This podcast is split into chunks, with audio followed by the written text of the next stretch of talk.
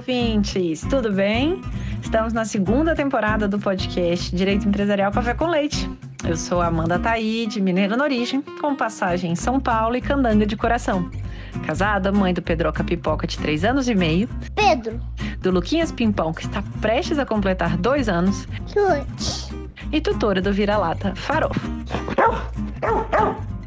Sou professora doutora da Universidade de Brasília, UNB, dos cursos de Direito Empresarial, Concorrência, Comércio Internacional, Defesa Comercial e Compliance.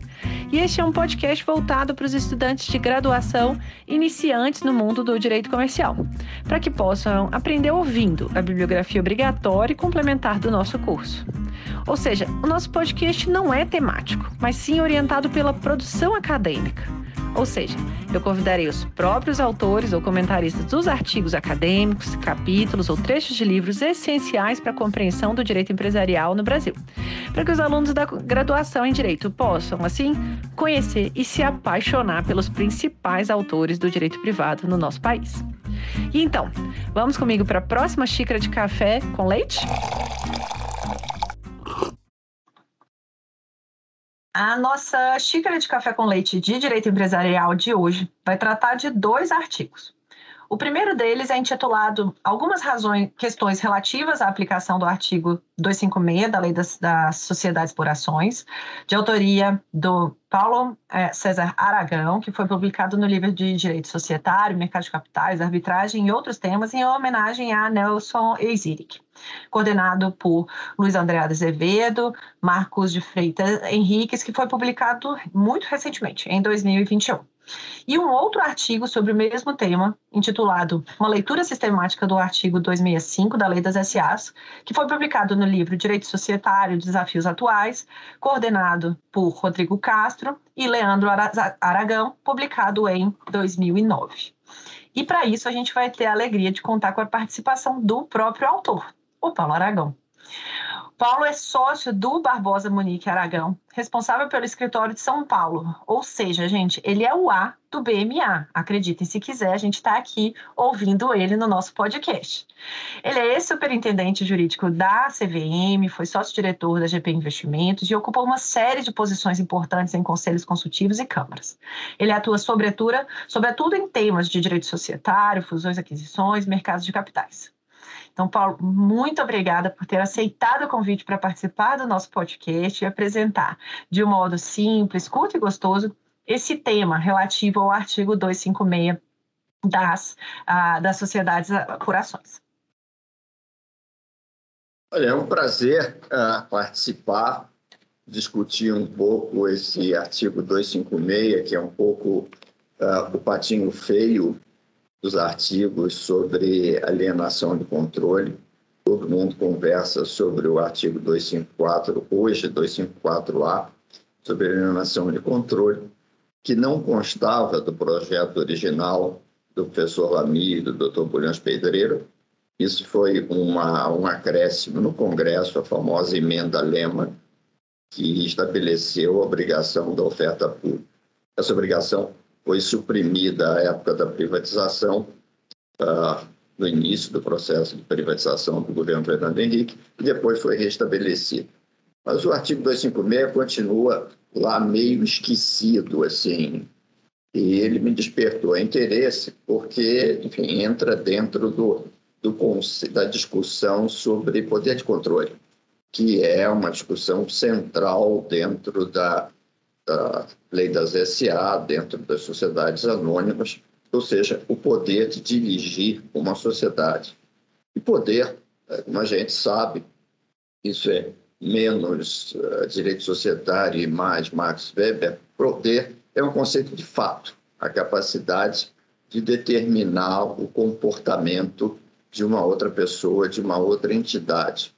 É uma ideia de como disciplinar o poder de controle como disciplinar as responsabilidades do acionista controlador, que muito frequentemente não participa da administração, uh, tudo isso representou, a meu ver, uma grande inovação da Lei 6404. E, à época, reconhecida, inclusive, em artigos escritos sobre a lei brasileira uh, em outros países. E aí surge, quer dizer, esse reconhecimento de que o poder de controle representa, enfim, possibilidade de dirigir os negócios da sociedade, tem um valor. E foi esse valor que terminou sendo reconhecido pela lei no artigo 254, uh, e reconhecido, curiosamente, de uma maneira meio paradoxal, ou seja, as ações do controle têm um poder maior e uma responsabilidade maior. A despeito disso, se estabeleceu que se esse poder é, em bom português, pago uh, na transferência de controle, uh, o controlador, em tese, deveria receber uh, um valor adicional, não necessariamente partilhado com os acionistas minoritários que não têm esse poder. A lei seguiu um outro conceito e na reforma que resultou, na reforma de 97, que resultou, perdão, na reforma de 2001, 97, ele foi extinto, que resultou no restabelecimento de uma certa maneira, uh, o valor desse poder foi reconhecido, estabelecendo que os minoritários teriam direito a 80% do valor recebido pelo controlador. Fazendo a conta de baixo para cima, a diferença entre 80% uh, e 100%, ou seja, esses 20%, representam 25% do prêmio. Então, o reconhecimento que as ações dos minoritários valem, por assim dizer, 80%, e as ações do controlador valem mais 25%, foi o reconhecimento pela lei uh, de que o prêmio de controle tem um valor e deve ser reconhecido, mais uma vez, como contrapartida da responsabilidade do acionista controlador. O novo mercado seguiu uma linha diferente, ou seja, estabelecendo que todas as ações eh, têm, em caso de alienação de controle, o mesmo valor. E aí, dito isso, então, surge a questão do artigo 256, eu não sei se você prefere dividindo um pouco a coisa, porque senão o bate-papo vira conferência. vamos lá, vamos entender então, para os alunos poderem é, ouvir essa visão, Paulo, é, como que se dá né, essa é, compra de controle na, na prática, né? O que é essa compra de controle que é realizada? É, o que são o, e qual é a diferença, né? Qual, o que, que são, na verdade, os conceitos que estão previstos ali no 256 de investimento relevante, de patrimônio líquido, preço de mercado, lucro líquido anual por ação, que são conceitos que estão dentro do 256. Então, se você puder dar uma, uma noção da floresta e depois da árvore também para gente. Claro. Veja, o artigo 256 tem uma característica importante. Vejam dentro do contexto uh, em que a lei, o projeto de lei, melhor dizendo, foi elaborado. Ou seja, uh, esse era o núcleo desse, dessa seção 6 uh, ah, da lei. Havia no projeto o artigo 255 dizendo, olha, se a sociedade está sujeita à autorização governamental, a alienação de controle também está. E o artigo 256? O que, que o artigo 256 tem de absolutamente particular? O reconhecimento de que certas operações têm ou podem ter uma relevância tal que justificam uh, que o, a regra geral de que, e eu vou repetir a palavra de propósito, a administração administra a companhia tem que sofrer exceções.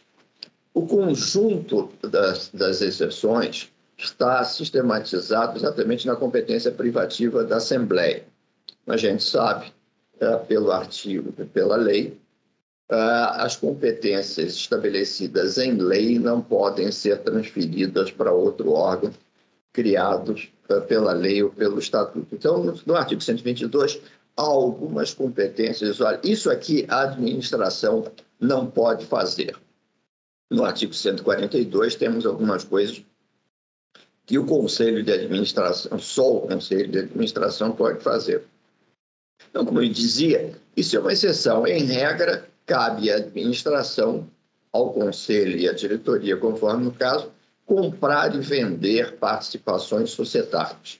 O que estabeleceu a lei? Isso não é novidade para quem uh, se recorda dessa última mudança da Lei 14.195, ela criou uh, um inciso adicional, inciso décimo, artigo 122, dizendo: olha, certas transações entre partes relacionadas, pela sua sensibilidade, têm que ser aprovadas pela Assembleia. A administração não pode aprovar certas operações relevantes entre partes relacionadas. O 256 vai mais ou menos nessa mesma linha. Olha, quando você, a companhia, quando a companhia adquire uma participação uh, de tal sorte uh, importante dentro do patrimônio da companhia, ou de tal sorte significativa em função do preço que está sendo pago, uh, melhor levar isso à Assembleia Geral para saber se a Assembleia está de acordo com um investimento desse tamanho.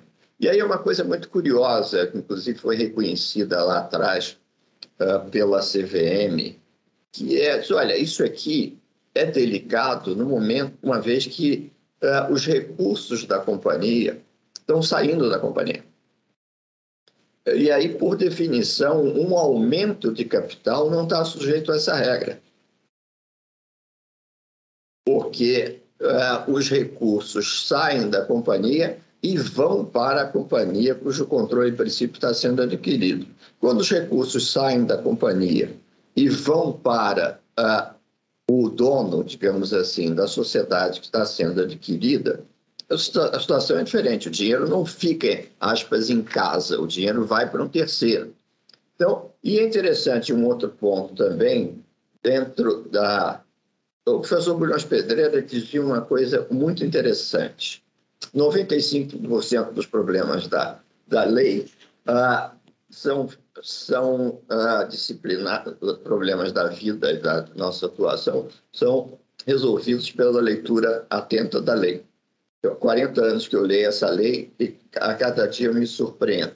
O artigo 256 diz que nós estamos falando da compra do controle. Compra é uma coisa, subscrição é outra e tal. Compra tem um conceito, ou seja, que já vem do direito romano, que supõe res a coisa, precium, o preço e o consenso. Isso faz a compra e venda. E de qualquer sociedade mercantil, vejam, o aspecto interessante. Nós não estamos falando de sociedade anônima. Estamos falando de qualquer sociedade mercantil, consequentemente, a compra do controle de uma limitada também está uh, sujeita a essa regra. Então, nós estamos aqui no domínio da exceção, ou seja, uh, quais são as operações onde uh, a administração não tem poderes para decidir sozinho e deve submeter isso, dizia, à Assembleia Geral. Elas basicamente se dividem em dois grandes grupos. Um, se elas forem relevantes, relevantes dentro do conceito uh, seguido pela lei, ou seja, o inciso primeiro do artigo 256 nos remete ao artigo 247, que define o que é uh, um investimento relevante. O que é, vamos lá, ao artigo 247. E é muito importante, por isso é que eu vou é, até o artigo, porque o 247 tem duas linhas. Uma linha A do investimento relevante isolado e a outra o investimento relevante agregado, ou seja, quando o conjunto de investimentos por uma companhia se torna relevante e ela uh, até certo ponto, começa a adquirir, aspas, uma cara de holding. Para o artigo 256, só conta a primeira disposição. Por quê? Porque, senão, no momento em que se atingisse o a condição de investimento relevante, se a Petrobras comprasse um botequim do outro lado da rua, isso ia ter que submetido, ter submetido à Assembleia Geral, que não faz sentido. Ou seja, o investimento é relevante isoladamente. E o que diz a lei? Se o valor contábil é igual a 10% do PL da companhia, ou seja, se a companhia está uh, usando mais de 10% do seu patrimônio para comprar E é interessante, mais uma vez, que cada palavra conta, aqui se fala em valor contábil, ou seja, uh, o valor uh, contábil da sociedade. E eu vou voltar a essa questão do valor contábil, porque num determinado momento, de uma maneira muito rápida, a lei muda para outro conceito. Esse é o conceito isolado. Olha, a companhia, ah, se ela for, aspas, muito cara, então isso vai para a Assembleia. Agora, vejam, para começar, não é ah, um é o investimento relevante, a gente já viu. O outro é uma questão de preço, ou seja, se a, a companhia está pagando caro para uh, esse investimento. Em primeiro lugar, a lei diz o seguinte, ou reconhece o seguinte, olha, quando você compra o controle da companhia, você tende a pagar alguma coisa que é meio esse sobrevalor representado pelo poder de controle. Então, a lei diz o seguinte: olha, se você pagar mais de uma vez e meia, isso se torna sujeito ao artigo 256.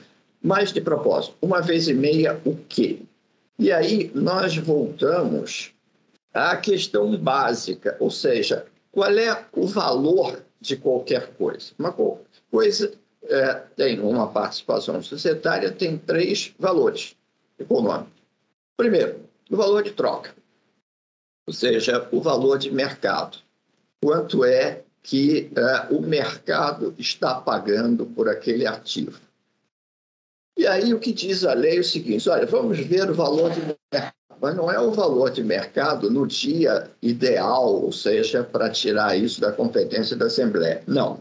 É a cotação média uh, das ações em bolsa, ou se ela não for negociada em bolsa, no mercado de balcão nos 90 dias anteriores à data da transação. Está implícito aí que se trata de uma compra uh, de controle de uma companhia uh, que tenha cotação em bolsa, senão isto não é aplicável por definição.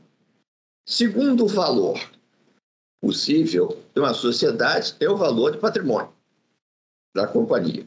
E aí é muito interessante é, o que acontece? A lei, então, muda aquele conceito e diz: olha, o que conta não é mais o valor contábil, é o valor do patrimônio líquido avaliado o patrimônio a preço de mercado.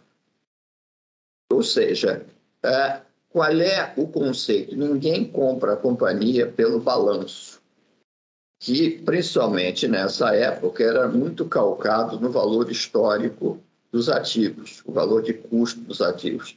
Isso está sendo progressivamente abandonado no sentido de uh, as demonstrações financeiras refletirem o valor justo dos ativos, mas isso é para fica para uma outra conversa. E aí a lei, então, como dizia, veja uma coisa interessante, é relevante com base no valor contábil. Mas se a gente está usando patrimônio líquido, então nós vamos usar o patrimônio líquido a preço de mercado. O que, o que tecnicamente isso representa é uma espécie de balanço de liquidação. Olha, se a sociedade acabar, quanto é que eu vou conseguir vendendo os ativos e quanto vai me custar a liquidação do passivo? A gente afasta o princípio da continuidade, afasta o princípio de custo histórico e diz quanto isso vale no mercado. Isso serve para um, um outro artigo e justifica também uma outra conversa, que é o artigo 264, que é o outro lugar onde a companhia uh, usa ou tem que usar valor de mercado para certa operação. Evidentemente, além do valor de patrimônio uh, e o valor uh, de troca, a terceira perspectiva, uh, o valor, uh, uma maneira de se apurar valor, digamos assim, é a perspectiva de rentabilidade. Quer dizer, a gente compra um negócio com base naquilo que ele vai render. E agora, evidentemente, o comprador poderia dizer: ah, isso aqui é o melhor negócio do planeta. Consequentemente, eu estou pagando algo baratíssimo, porque eu paguei uh, 10 milhões de reais, só o ano que vem eu vou receber isso.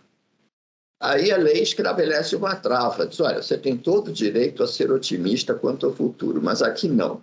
Aqui você vai ter que estabelecer uh, o valor do lucro líquido por ação nos últimos exercícios. Perdão, o valor do lucro líquido por ação que você estima.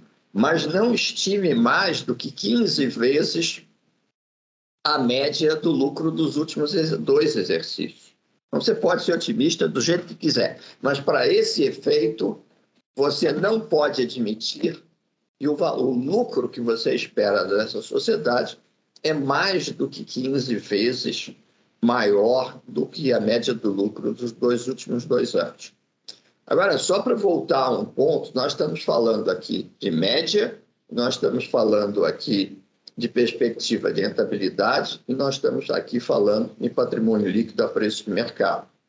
Ah, esses dois últimos já representam, digamos, uma margem grande para, digamos assim, uh, afastar a necessidade da Assembleia Geral.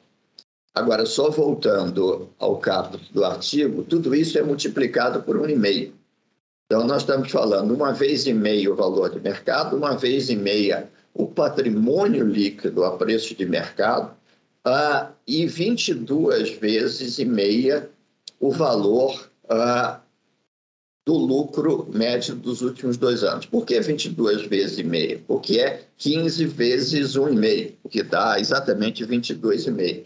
Então, isso em gíria de mercado dá um PL de 22,5, preço-lucro, ou seja, se você pagar uh, mais do que 22,5 preço-lucro, uh, você irá ou terá que levar isso à Assembleia. Como coordenar isto? A lei é bastante flexível, que diz, olha, desses três valores, o maior. Frequentemente, mais do que nunca, via, na minha vida prática, o que acontece é que a companhia compra, isso só vale para a companhia aberta, a companhia aberta compra uma sociedade que está é, começando, que não tem lucro, que não é cotada em bolsa. Então, você necessariamente cai no, na perspectiva de rentabilidade. Só que a sociedade que está começando também normalmente não tem lucro. Então você acaba levando isso à Assembleia, porque a sociedade não preenche nenhum dos três parâmetros para esse negócio. Por que, que isso acontece com frequência? Falando um pouco numa perspectiva prática. Porque, tradicionalmente, as sociedades compravam soluções.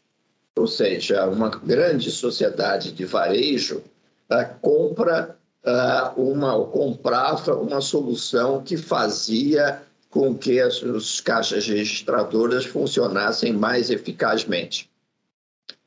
Hoje em dia, o modelo que está sendo seguido, principalmente em função do desenvolvimento do chamado empreendedorismo, é que essas companhias abertas compram as soluções com casca e tudo, elas compram a própria empresa.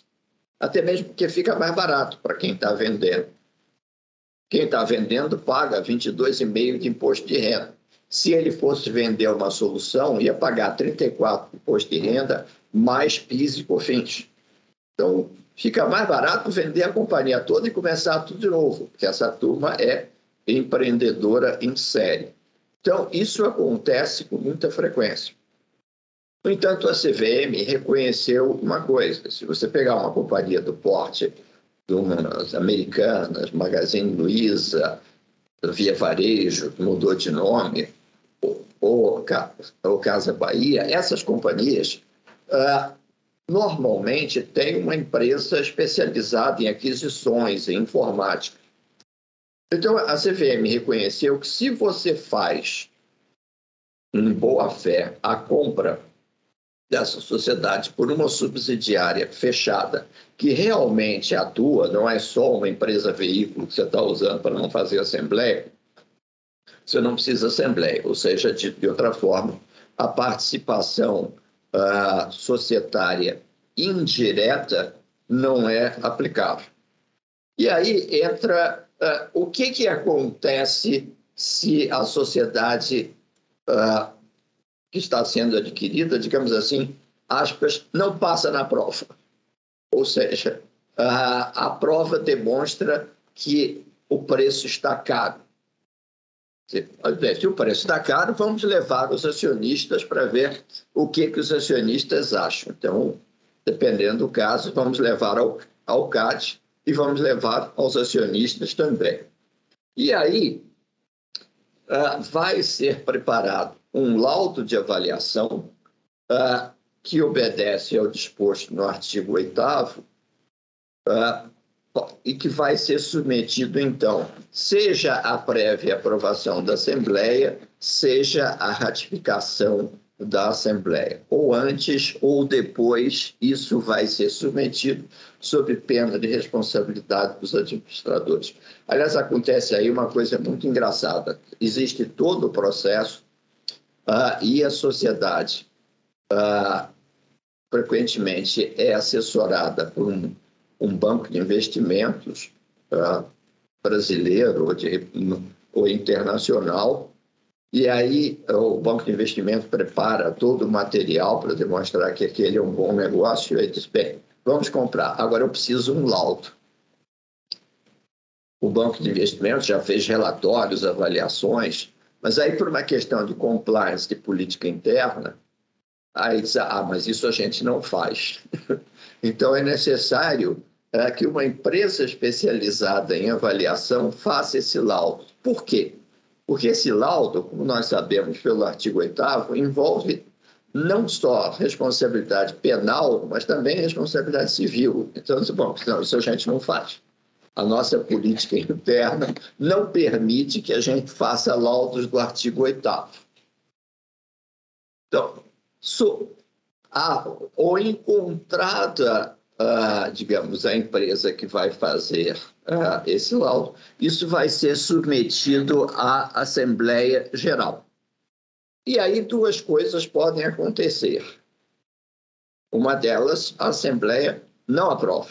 Consequentemente, se a Assembleia aprova, não há negócio.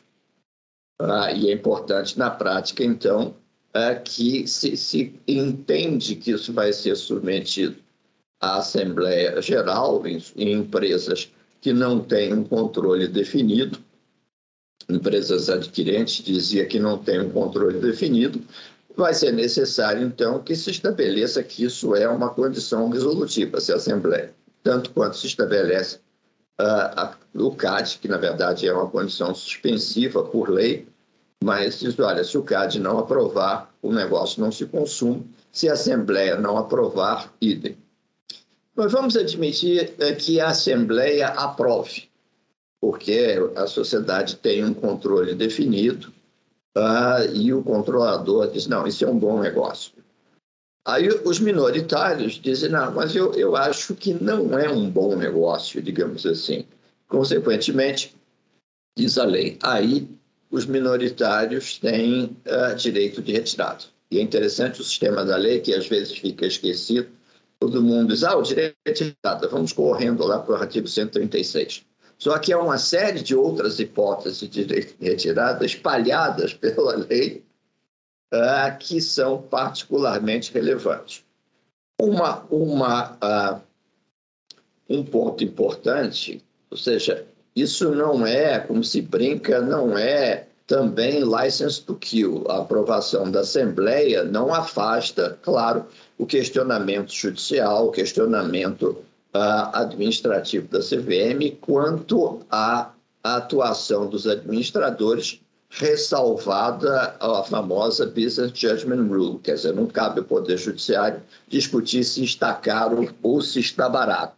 A discussão no Poder Judiciário e na arbitragem é essencialmente uma discussão de processo, ou seja, se a administração atuou de forma informada, refletida e desinteressada. Não cabe ao Poder Judiciário definir se, vai lá, o supermercado aqui da esquina compra biscoito barato ou caro, porque, por definição, ninguém seria administrador de sociedade, até porque, se o Poder Judiciário admitindo duas companhias, se o Poder Judiciário uh, reconhecer que o biscoito está barato, isso significa que o administrador da sociedade que fabrica biscoito atuou mal.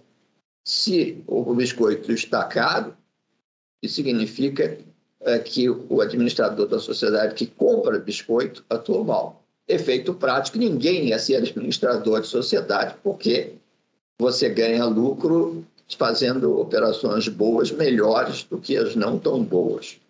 Esse é o sistema básico do artigo 256, ou seja, vamos levar à Assembleia alguma coisa que é presumivelmente cara, com base num laudo de avaliação. Se a Assembleia aprovar, malgrado ser caro, é, o acionista minoritário tem direito de recesso. Esse é, enfim, uh, no tamanho do nosso café com leite, uma análise do, do 256.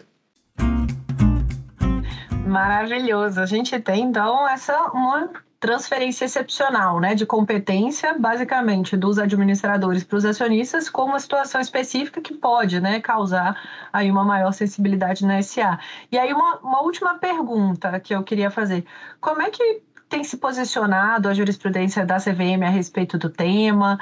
É, quais operações, né, que pela sua experiência estão ou tendem a estar ou a não estar sujeitas à regra do 256 e já considerando que é o patinho feio, né, que, que você mencionou, é, o pessoal lembra mesmo, assim, essa, essa regra ela é verificada na prática, é, como que funciona? No início não lembrava. No início, enfim, era muito comum a gente estar na discussão e dizer assim, e a Assembleia do 256, quando a gente estava vendendo a companhia? Eu disse, ah, sim, Assembleia do 256. E aí você via aquele ar de uma certa surpresa, etc. Não, mas o Conselho já aprovou. Disse, olha, talvez não baste. Por que, que isso é importante? Porque a própria companhia, perdão, a própria sociedade que está sendo vendida é que deveria ter essa preocupação de fazer análise para saber se ela está sendo vendida com a assembleia do comprador ou sem necessidade da assembleia do comprador. Uh, o outro ponto uh, é essa que eu mencionei, essa questão da alienação uh, ou melhor, da aquisição indireta. E o terceiro ponto uh, importante, há mais um, mas o terceiro ponto uh, importante é que o artigo 256 não afasta a aplicação do artigo 254. Esse talvez seja o último relevante. Uh, ou seja, 254A agora. Não apenas isso vai ser submetido à Assembleia, Agora, uh, se a companhia que está sendo vendida é uma companhia aberta também, uh, isso significa que vai ser necessário uh, fazer uma oferta pública para todos os acionistas. Então, os, compra os acionistas da compradora têm direito a direito de recesso. Os acionistas da vendedora, cara ou barata a operação, com ou sem assembleia, uh, terão direito, se aberta a companhia, a uma oferta pública. O outro ponto que não diz apenas respeito a, ao artigo 256, acaba tendo aplicação também no artigo 254, é a questão do patrimônio líquido a preço de mercado. Essa é uma questão uh, um tanto ou quanto delicada e a CVM tem se debruçado sobre ela, porque em muitos casos, você, principalmente hoje em dia, com a alta tecnologia, você tem ativos que não estão registrados uh, na companhia, são ativos ou que estão registrados a, ao custo de, vai lá, criação, ativos intangíveis. Se vocês forem olhar no balanço da Coca-Cola, a marca Coca-Cola deve estar por um dólar, ela não, não é reavaliada. Então, consequentemente, ah, vamos comprar a Coca-Cola. Ah, mas o patrimônio líquido a preço de mercado é pequeno. Não, não. Olha aquele ativo lá, vá ver todos os ativos. E isso, inclusive, para quem uh, se interessa, isso está como um anexo da instrução 361 da CVM, que não tem grande coisa a ver com isso, mas o anexo 3 está lá e que tem todo um conjunto de, de procedimentos no sentido de como é que se avalia o patrimônio líquido a preços de mercado. Essas, eu diria, são as questões uh, que têm ocupado a CVM no tocante ao artigo 256. Maravilha. Para a gente caminhar aí para o final, então, qual que seria a sua recomendação para os alunos que tiverem interesse em estudar, em trabalhar com direito empresarial, considerando sua trajetória como professor, como advogado, sua experiência aí em uma série de instituições ao longo do tempo? Olha, uh, eu diria várias coisas. Quer dizer, uh, para nós, advogados, acima de tudo, vale um pouco a famosa lei de Lavoisier uh, adaptada, ou seja, no direito societário, pouco ou nada se cria, tudo se copia. E, consequentemente, o grande desafio é adquirir repertório, ou seja, acompanhar e procurar entender as operações que estão acontecendo, as operações de companhias abertas, que são normalmente bem divulgadas em termos de fatos relevantes e que justificam quase sempre assembleias gerais que são bastante detalhadas, propostas da administração que são bastante detalhadas. Então, no momento em que se vê, tá, a companhia A comprou a companhia B ou vai fazer uma incorporação, que, que eu recomendaria? Leiam os atos societários que se aprende muita coisa por ali dentro dessa perspectiva. E, claro, estudar. Estudar, porque, enfim, a gente leva uma grande desvantagem. Uh, o médico sabe que o fígado está sempre no mesmo lugar. Ele não precisa se, ele precisa se atualizar acerca das pesquisas sobre o fígado, mas a base do fígado está sempre lá, em princípio igualzinho. O nosso fígado muda com imensa frequência. Então, enfim, uh, eu já estou no meu terceiro Código de Processo Civil, na minha segunda lei das SA e no segundo Código Civil. Consequentemente, um belo dia você descobre não, não, uh, não temos mais aquele Código Civil de, uh, de 1916, temos um novo uh, com menos mérito do que as pessoas imaginam, mas toda sorte. Ou pior, na nossa área, quer dizer, e também sempre dizia um amigo meu, com muita graça, que a lei básica da burocracia brasileira é que no Brasil o governo só mexe naquilo que está dando certo, e aí para de dar. Uh, nós, desde 1912 ou por aí, trabalhávamos com o decreto 3.708, a limitada, que tinha uh, um, falar, um acervo jurisprudencial de altíssima qualidade, todo mundo sabia o que podia fazer, o que não podia fazer. E aí, então, vamos colocar dentro da lei uh, ou do Código Civil o resultado da lei limitada parou de funcionar. Porque a regulação da limitada dentro do Código Civil, é, enfim, é um pouco pior do que péssima, por aí afora.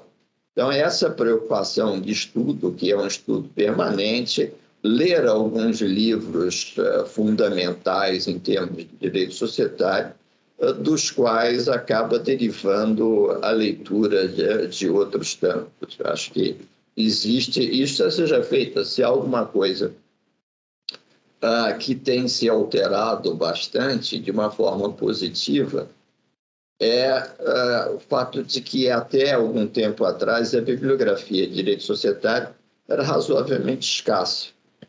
Subitamente, e dando mérito a quem merece tê-lo, uma específica editora resolveu investir em publicações de direito societário, que é a Cartier Latam, uh, e fez uma, um acervo de trabalhos de, da melhor qualidade.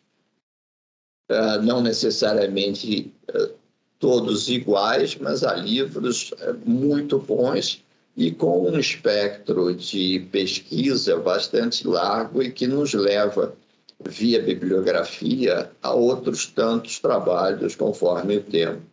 Enfim, estudo é, é algo que, é, é como diz, eu aprendi isso numa, por acaso, num posto de gasolina no interior dos Estados Unidos, que eles dizem, já traduzindo, que uh, sucesso não é um destino, não é um ponto de destino. Sucesso é uma jornada, é um negócio que você tem que construir todo dia e não para. Então, é, realmente, uh, o, o, a recomendação seria: olha, muito estudo, uh, acompanhamento dos casos e, basicamente, uh, a regra absolutamente intransponível. Estude e acompanhe alguma coisa que você gosta de fazer, porque senão realmente não vai funcionar. E nesse sentido, fazendo gancho já, né? Qual que seria a recomendação de leitura, assim, para aqui para o podcast? Quem que você gostaria de ouvir numa segunda temporada do podcast? Um livro essencial, algum autor que tenha te marcado? Quem que você gostaria que, que, eu, que, eu, que eu tivesse a alegria aqui de entrevistar? Vários que morreram, o que torna isso um pouco difícil, etc. Mas entre uh, os que estão disponíveis, eu acho que eu dividiria com vocês uma história que, quando eu fiz o concurso para a CVM, foi um concurso curioso, porque estabelecia uma regra ao contrário do normal. A pesquisa livre. Era alguma coisa tipo concurso de, vai lá, de, em alguns lugares ainda, de titularidade. Você pode levar o que você quiser para pesquisar, com a única diferença é que você não tinha divisão entre tempo de pesquisa e tempo para escrever. Você podia, era o limite era o que você pudesse carregar. Todo mundo então se preparou para uma prova, a prova durava seis horas. Todo mundo se preparou para questões da maior complexidade, etc. Tal. O professor Lamy entrou na sala e disse: Bom dia. Uh, o tema da prova é capital social. Os senhores têm seis horas. Boa prova e foi embora. Por quê? Porque a lei inteira gira em torno de capital social. E aí eu diria que, uh, no tocante a capital social, nessa linha, uh, dois livros de dois autores, grandes amigos. Uh, um, o livro de Capital Autorizado, do professor Zé Alexandre Tavares Guerreiro, que é um livro pequeno, mas extremamente profundo. Uh, e o outro, o livro do professor Mauro Penteado sobre aumento de capital, que analisa uh, com extrema profundidade, ele foi reeditado há pouco tempo, uh, as hipóteses e a disciplina do aumento de capital a partir desse conceito de, cap eh, de capital social. Há outros, claro, livros fundamentais, como o Poder de Controle uh, do professor Comparato e outros tantos sobre lei das SA. Eu, eu acho que, uh, voltando um pouco à questão de estudo, a análise, quer dizer, a gente se defronta com um determinado problema ou tema, tá? o artigo 256. Então, tentando fazer um pouco uma pesquisa mais, digamos, vertical, em vez de sair como dizia o Barão de Tararé, cavalgando em todas as direções, a gente deve fazer alguma coisa mais vertical, quer dizer, o que, que existe de fundamental especificamente sobre o artigo 256? O que, que existe de fundamental acerca de direito de retirada? Como é que eu sempre pesquisei isso, principalmente na minha encarnação anterior, quando eu achava que eu ia ser processualista quando crescesse, na época que eu escrevia livros sobre processo civil, e até hoje me perguntam se eu sou parente do professor Paulo César Aquão, que escrevia livros sobre processo civil. Eu uh, procurava um determinado livro, ou seja, alguém que me desse o norte da pesquisa, um livro uh, de um autor uh, consagrado, reconhecido e com uma boa bibliografia. A gente tem que começar de algum lugar. Então, uh, hoje eu diria, quer dizer, qual é o lugar de começar? Muito provavelmente o livro uh, Lamy Bulhões, o direito das companhias. Então, ah, eu estou interessado em estudar grupos societários. Vamos começar por ali. Dali, uh, eventualmente, eu sairia para uh, comentários.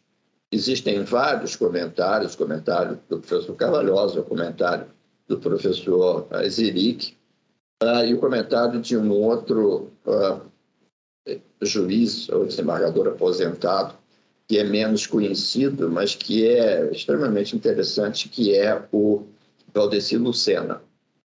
São três volumes realmente bastante uh, grandes, profundos acerca da lei das SA.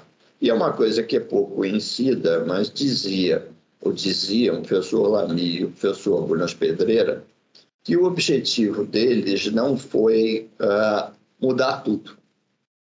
Então, há muita coisa que, se nós formos olhar, é muito parecido, se não praticamente idêntico ao sistema da lei das SA. Uhum. E aí, é muita, eu não diria muita coisa, mas há alguns trabalhos uh, escritos ainda na vigência do Decreto-Lei 2627 que merecem uma releitura. Os comentários do, do Trajano Miranda Valverde, os comentários do ministro Cunha Peixoto, ainda merecem uma leitura com a vantagem de que, como se trata de lei revogada, são baratos no estante virtual e vale a pena ter. Tá? E, claro, algumas dessa, desses livros a gente uh, sai, dependendo do tempo e da disposição para pesquisa, para monografias. Maravilha! Recomendações anotadas. Vou, ver, vou fazer meu melhor esforço para tentar convidar esses autores para a gente ter aí na terceira temporada, nas próximas temporadas vai ser uma enorme honra. E com isso, então, a gente conclui a nossa conversa, a nossa xícara de café com leite, aprendendo aí sobre um tema é, tão denso que é esse artigo a 256 da Lei das SAs, entendendo a razão dele de ser. Paulo, muito obrigada pela sua presença, por ter aceitado o convite para participar. E por hoje é só, então a nossa xícara de café com leite foi devidamente tomada, de um modo gostoso, como num café da manhã aqui com o Paulo. Até a próxima. Obrigada, Paulo. Prazer foi todo meu. Muito obrigado, bom dia para todos e todas.